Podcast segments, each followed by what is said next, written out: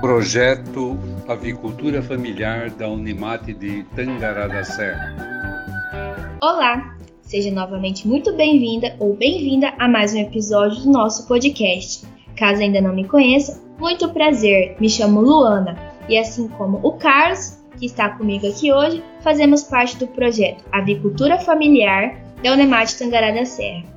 E neste episódio falaremos sobre as questões relacionadas à saúde das galinhas caipiras e, consequentemente, a produção e a qualidade dos ovos. Vamos lá então? É, Carlos, as galinhas caipira, elas são mais rústicas? Elas podem ficar doentes? Sim, embora as galinhas caipiras sejam animais mais resistentes, elas podem sim adoecer se não receberem os devidos cuidados. E em casos mais graves, também pode ocorrer a mortalidade de um número grande de aves e a queda acentuada na produção de ovos. E o que pode causar essas doenças? Bom, existem inúmeras doenças que acometem as galinhas e essas doenças elas são causadas tanto por vírus, por bactérias, fungos e também parasitas. E essas doenças elas possuem tratamento? Sim, é, algumas possuem e algumas não possuem tratamento. As doenças que possuem tratamento são a bomba aviária ou varíola aviária, a, a coriza infecciosa ou gogo, coccidiose ou diarreia cor de Coca-Cola, é, a pulorose ou diarreia branca, os parasitas internos e os externos também.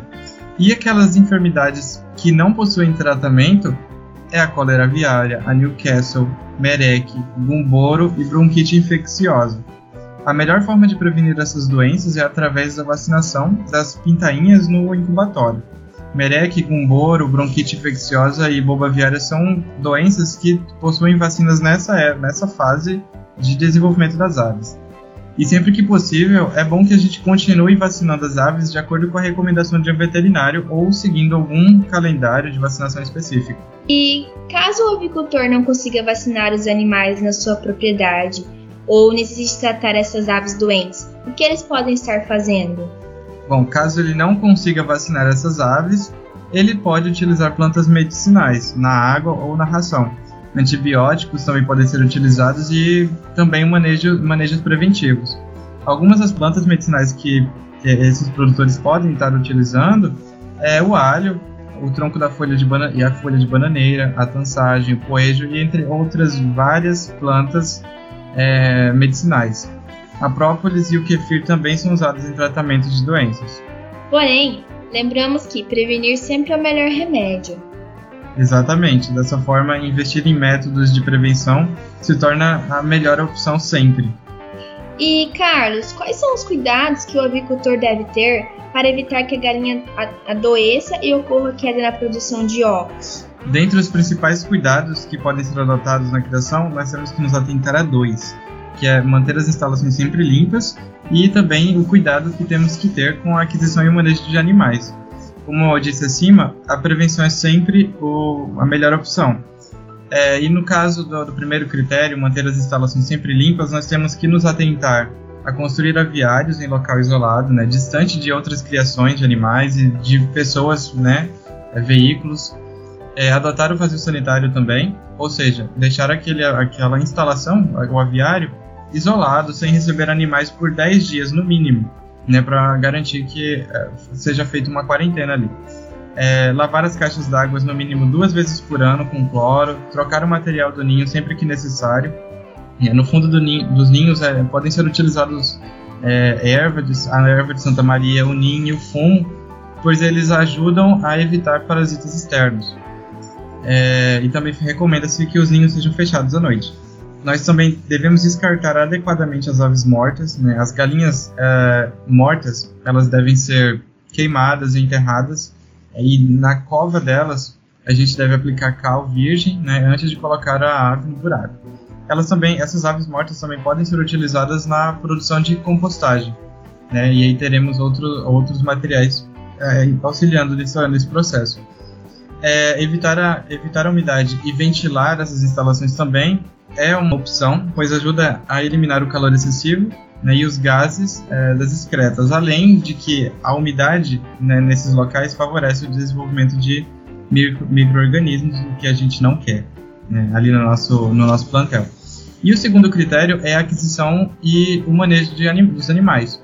E como que a gente faz isso? Evitando super, é, superlotação dos abrigos. O recomendado é de que é de 8 aves por metro quadrado.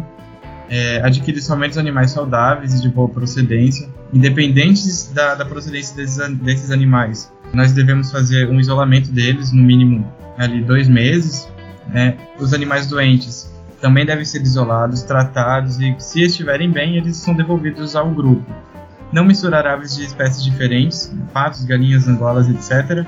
É combater os parasitas externos e internos, principalmente após o período em que essas aves iniciam seu passeio, ali por volta do 25º dia de vida. Se possível, a gente pode esperar também o orvalho secar no campo para soltar essas aves regular também os comedouros e os bebedouros ali na, na altura das costas das galinhas e controlar ativamente as pragas como é, rato, é, moscas e mosquitos, pois eles carregam consigo doenças. Muito obrigada, Carlos. Bom, se você possui dúvidas sobre quando as principais doenças aí para sua região e os períodos de vacinação, consulte seu técnico. Com certeza ele auxiliará nos processos de aquisição das vacinas e formas de aplicação. Em todo caso, pensando em ajudar você, deixaremos anexada a este episódio um calendário geral com as principais doenças de interesse, seus sintomas e períodos de vacinação. Ok, por hoje é isso. Muito obrigada por nos acompanhar e queremos deixar um agradecimento ainda mais especial à professora Carla Paola Piccoli, do Instituto Federal Catarinense do campus de Rio do Sul, pelas contribuições e revisão deste episódio. Esperamos que todos tenham gostado. Até mais!